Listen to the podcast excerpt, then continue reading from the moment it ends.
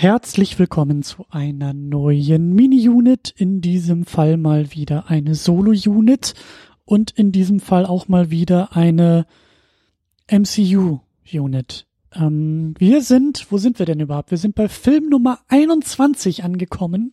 Nach elf Jahren haben wir endlich auch mal einen Superheldinnenfilm im Marvel Cinematic Universe. Und das ist einerseits sehr wichtig, und andererseits auch ein bisschen traurig, weil es hat elf Jahre gebraucht, bis Marvel mal auf die Idee kam, ähm, in der Vergangenheit irgendwie anzukommen, weil eigentlich sollte das nichts Besonderes sein, dass wir auch Superheldinnen im MCU in ihren Solofilmen sehen dürfen, aber wir schreiben das Jahr 2019 und es ist tatsächlich noch etwas Besonderes und deshalb ähm, gibt es jetzt eben auch eine kleine Besprechung zu Captain Marvel. Ähm, Natürlich spoilerfrei, so spoilerfrei wie möglich. Ich denke mir sowieso, dass wenn ihr das hier hört, habt ihr den Film vielleicht eh schon gesehen oder seid auch nicht so ähm, ängstlich, was Spoiler angeht. Aber der Reihe nach. Worum geht's eigentlich? Was ist eigentlich Captain Marvel für ein Film? Es ist, äh, wie wir alle auch schon aus den Trailern wissen und eigentlich auch schon aus äh, vorherigen Ankündigungen, es ist ein Prequel. Es ist, glaube ich, auch zum ersten Mal wenn man so will, innerhalb des laufenden MCUs ein Prequel. Ähm, wir hatten zwar den zweiten Ant-Man, der nach den Avengers rauskam, aber davor spielte also eigentlich ist das MCU die ganze Zeit dabei, fortlaufend zu erzählen, aber hier haben wir das erste Mal einen Film, der definitiv aus der Reihe tanzt und in den 90ern verortet ist. Im Trailer auch schon äh, wunderbar zu sehen mit dem wunderbaren Gag, dass Captain Marvel auf der Erde landet, in einem Blockbuster, in einem, in einer Videothek landet und ähm, ja, äh, mit Gameboys äh, hantiert und äh, ein wunderbares Nine Inch Nails T-Shirt trägt. Deswegen ist das natürlich der allerbeste Superheldenfilm aller Zeiten und natürlich auch das allerbeste Superheldenkostüm aller Zeiten. Aber ja, wir sind in den 90ern. Wir haben auch einen jüngeren Nick Fury dabei. Wir haben nicht nur die Vorgeschichte zur mächtigsten und stärksten Heldin im MCU, nämlich Captain Marvel. Wir haben auch die Vorgeschichte oder ein Teil der Vorgeschichte von Nick Fury und der ist ja ganz, ganz wichtig, um dieses ganze, ähm, um die Avengers auf die Beine zu stellen und natürlich auch ein wichtiges Bindeglied im MCU. Und äh, wir haben auch äh, sehr schön eigentlich. Agent Coulson mal wieder dabei. Ähm, auch eine Figur, die wir schon kennen und kannten. Und äh, ja, also eine Menge Vorgeschichte. Wir haben in der Besetzung Brie Larson als Carol Danvers als Captain Marvel. Wir haben Samuel L. Jackson wieder als Nick Fury, der allerdings um einiges jünger aussieht, als er es tatsächlich tut. Denn Marvel und Disney haben da ordentlich äh, digitale Schminke raufgelegt auf sein Gesicht und haben ihn verjüngt. Genauso Clark Gregg als Agent Coulson. Ähm, für meinen Geschmack funktioniert es sehr, sehr gut bei Samuel L. Jackson. Nicht so gut bei Agent Coulson, aber ich vermute mal, dass das alles ein bisschen an der Produktionspipeline lag. Dann haben wir Ben Mendelssohn als Talos, als ja, wie so oft Ben Mendelssohn als Bösewicht der ganzen Sache, der seine Arbeit auch sehr, sehr gut macht. Wir haben Jude Law als Jon Rock, ein, ja, was ist er denn? Er ist der Ausbilder von Captain Marvel, er ist der Mentor von Captain Marvel von Carol Danvers und wir haben Annette Banning als Supreme Intelligence. Sie ist so die ähm, künstliche Intelligenz auf dem Planeten. Fragt mich nicht, wie der heißt. Ich habe im kosmischen Marvel-Universum nicht ganz so viel Ahnung, aber auf jeden Fall ist sie sehr, sehr wichtig für den Film und auch eine Art Mentorin für Captain Marvel und vor allen Dingen für Carol Danvers. Ähm, was ist eigentlich los? Worum geht's eigentlich bei Captain Marvel? Was sind da vielleicht die Highlights und vielleicht auch nicht ganz so die Highlights ähm, der Reihe nach? Erstmal, wie schon erwähnt, der 21. Film im MCU. Ähm, eine weitere Origin Story. Der Film versucht uns natürlich die Vorgeschichte von Captain Marvel näher zu bringen, versucht uns zu zeigen, wer Captain Marvel ist, wer Carol Danvers ist, wie es dazu kommt, dass aus Carol Danvers Captain Marvel wird, beziehungsweise ähm, die Superheldin, die in der Post-Credit-Scene von Avengers Infinity War so heiß herbeigesehnt wird als als Joker, als als äh, Geheimwaffe im Kampf gegen Thanos. Ähm, also es geht natürlich sehr, sehr stark um sie und es geht auch ein bisschen anders zur Sache als sonst, weil was ich, was mir eigentlich ganz gut gefallen hat, ähm, wir sind Origin Stories, also die Heldinwerdung in diesem Fall mehr als gewohnt. Ähm, gerade im MCU, gerade mit jedem neuen, in der Regel Helden, äh, bekommen wir irgendwie eine Vorgeschichte erzählt, um zu wissen, wer diese Figur ist und um sie besser zu verstehen. Und da macht Captain Marvel einiges anders. Ähm, einerseits ist es die Struktur, die anders abläuft. Wir haben ähm, mit der Figur äh, Captain Marvel ähm, haben wir einen Haufen Fragezeichen. Sie weiß nicht, wer sie ist, wir wissen auch nicht, wer sie ist. Äh, sie leidet unter Amnesie, sie weiß eigentlich gar nicht so richtig, wo sie herkommt. Sie hat sehr merkwürdige Träume, sehr merkwürdige Erinnerungsfetzen. Und das ist eigentlich auch der Auslöser der ganzen Geschichte, dass sie mit diesen Erinnerungsfetzen ähm, versucht, äh, herauszufinden, wer sie ist. Sie wird dabei in einen sehr intergalaktischen und kosmischen Krieg geworfen, beziehungsweise ist die ganze Zeit schon in diesem Krieg, in diesem Konflikt veran verankert. Und es geht einerseits um diesen Konflikt, so im Hintergrund, aber eben im Vordergrund um sie und um die Frage, wer sie eigentlich ist, wo sie herkommt, was eigentlich mit ihr los ist.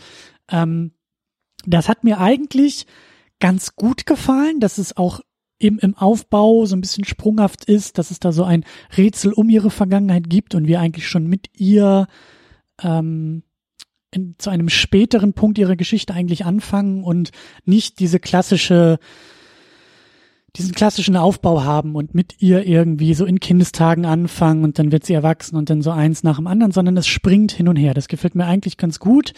Ähm, es gefällt mir sehr, sehr gut, ähm, dass darum ähm, eine sehr klassische Heldin und Heldinwerdung erzählt wird, deren Pointe eigentlich gar nicht so sehr darin liegt, Heldin zu werden, sondern Heldin zu sein. Und das Erkennen der ohnehin schon eigenen Veranlagung, Stärke und Fähigkeiten viel wichtiger ist, in dem Fall, als das Erlernen irgendwelcher Heldenhaftigkeit oder Heldinhaftigkeit in dem Fall. Ähm, das hat mir sehr, sehr gut gefallen. Also motivisch äh, finde ich das sehr, sehr, sehr schön. Ähm, das hat mir neulich auch bei Glas sehr gut gefallen, dieses, dieser Aspekt von äh, Superheldengeschichten, in denen es halt eben auch darum geht, ähm, zu sich selbst zu finden. Nicht unbedingt jemand zu werden oder jemand anders, anderes zu werden in dieser Helden- oder Heldinnenrolle, sondern auf sich selbst zu vertrauen, den eigenen Fähigkeiten, den eigenen, ähm, den eigenen, ja, Möglichkeiten, den eigenen Superkräften in dem Fall ähm, näher zu kommen und bei sich selbst irgendwie anzukommen. Und das ist eben auch Teil dieser ganzen Geschichte, dieser ganzen Suche nach Vergangenheit und dabei eben spüren und merken und lernen, wer man ohnehin schon ist. Gefällt mir sehr, sehr gut. Gefällt mir sehr, sehr gut. Macht allerdings im Aufbau der Geschichte für meinen Geschmack die Figur ein bisschen unnahbar. Ähm, Captain Marvel, also der Film, steht für mich ein bisschen zwischen den Stühlen, weil wie so oft bei Marvel-Filmen haben wir das Problem, oder haben wir mehrere Fragen, haben wir mehrere Zugänge zu diesem Film. Wie gucken wir jetzt diesen Film? Was ist dieser Film für wen von uns? Einerseits natürlich, wie schon erwähnt, die erste Superheldin im MCU, da wird es eine Menge, Menge, Menge Menschen, Mädchen, Frauen da draußen geben, die aufspringen und sagen, endlich meine Heldin, endlich geht es um mich. Das ist völlig legitim, das ist sehr, sehr gut, das ist sehr, sehr wichtig in der ganzen Sache. Ähm, der zweite Aspekt des Filmes ist in meinen Augen die Figur Captain Marvel. Wir sitzen vor dem Bildschirm und fragen uns, wer ist eigentlich diese Figur? Wer ist das? Was, was, was will sie? Also eine klassische Origin Story, aber eben fokussiert auf diese Figur. Und als drittes haben wir natürlich das gesamte Puzzlespiel des MCUs, ähm, wie ordnet sich der Film in die größeren Zusammenhänge ein? Welche Easter Eggs finden wir? Welche Vorbereitungen? Welche, welche Nebengeschichten? Welche Prequels? Welche, welche weiteren Erkenntnisse erlangen wir mit diesem Film für das große Ganze? Wie ordnet er sich ins große Ganze ein? Also das ist die dritte Ebene. Und in meinen Augen funktionieren vielleicht die erste Ebene oder andersrum. In meinen Augen funktioniert die dritte Ebene am besten. Der Film funktioniert für mich am besten als Puzzlestück, als Teil des MCU, als Film zwischen den Avengers, als Lückenfüller im Großen und Ganzen. Dann als zweitbestes funktioniert er für mich als diese inspirierende Heldin-Geschichte. Klar, ich bin ein äh, über 30-jähriger Mann und nicht unbedingt die Zielgruppe des Filmes, aber auch ich finde natürlich schöne Aspekte, inspirierende Aspekte in diesem Film, die halt auch den Held in mir ansprechen, aber nicht ganz so stark und nicht ganz so groß und auch nicht ganz so pathetisch, wie ich es vielleicht gerne hätte und wie ich es auch manchmal bei diesen ähm, Superheldengeschichten ein bisschen brauche. Also da nicht ganz so stark. Und am schwächsten ist es für mich als Figuren, als Charakterstudie rund um Captain Marvel. Das funktioniert für mich irgendwie am wenigsten, weil ich bin raus aus dem Film und habe immer noch Schwierigkeiten, diese Figur zu greifen, diese Figur zu verstehen, diese Figur nachvollziehen zu können, weil wir eben auch so sprunghaft in der Handlung hin und her äh, gehen, weil ich auch das Gefühl habe, dass da am Ende des Tages, am Ende dieser ganzen ähm, zweistündigen Handlung sie, die Figur Captain Marvel, kaum ja kaum zur Geltung kommt. Manchmal habe ich auch den Eindruck, sie wird ein bisschen überschattet von eben jemandem wie Samuel L. Jackson und dieser ganzen Prequel MCU-Ritis, die da irgendwie auch ähm, ähm, hineinwächst und vielleicht auch manchmal eben den einen oder anderen Schatten auch über sie und über ihre eigentliche Geschichte wirft. Ähm, ja, und wie gesagt, für mich ist auch, für mich hat ein bisschen Pathos gefehlt. Also ich wusste ja im Vorfeld schon, dass sie die größte, mächtigste und wichtigste Heldin eigentlich des MCU nach diesem Film, mit diesem Film und auch in der Zukunft wird und sein soll. Ähm, und da habe ich mir ein bisschen mehr, also in, in der Inszenierung, das sind alles eher Fragen der Inszenierung, da hat für mich im dritten Akt, im, im, im großen Finale, haben einfach noch so ein, zwei heroische Momente mehr gefehlt. Auch irgendwie, ich weiß nicht, ob es die Musik war, die hätte mir anschwellen müssen, ob es irgendwie einfach ein, zwei Minütchen mehr, ähm, mehr Kraft, mehr Power gebraucht hätten. Ich kann da nicht genau mit dem Finger drauf zeigen, aber ich war am Ende ein bisschen, mh, hm, ich hatte immer noch ein bisschen Hunger. Ich war immer noch ein bisschen, ich war noch nicht satt genug bei dem Film.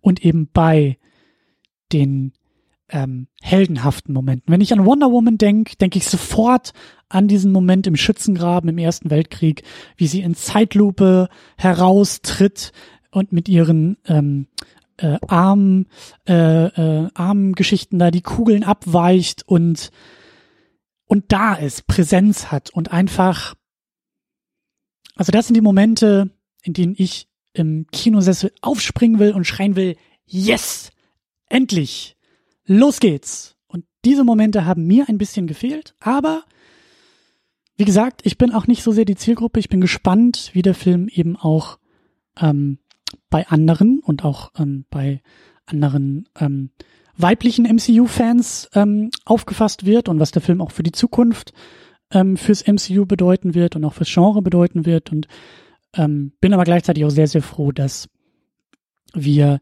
mit Wonder Woman und jetzt auch mit Captain Marvel endlich einmal diese Hollywood äh, Weisheit in großen Anführungszeichen Hollywood-Weisheit hinter uns lassen können, dass Superheldinnen äh, keine Kinotickets verkaufen. Ähm, die Nummer ist schlussendlich durch. Es zeigt sich, wir brauchen nur bessere Filme und dann klappt es auch in der Kinokasse. Wonder Woman hat es gezeigt und Captain Marvel ist auch gerade dabei, ordentlich aufzuräumen. Das gefällt mir sehr, sehr gut.